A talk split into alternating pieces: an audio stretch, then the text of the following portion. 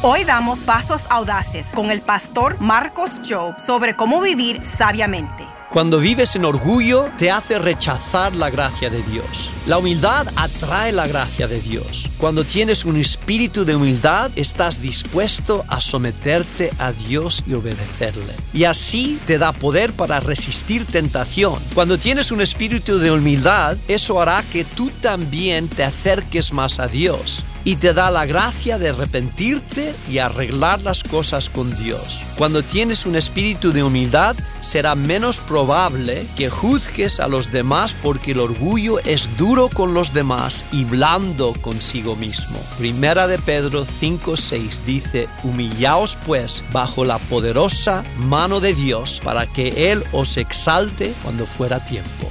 Obtén nueva sabiduría para la vida en pasosaudaces.org.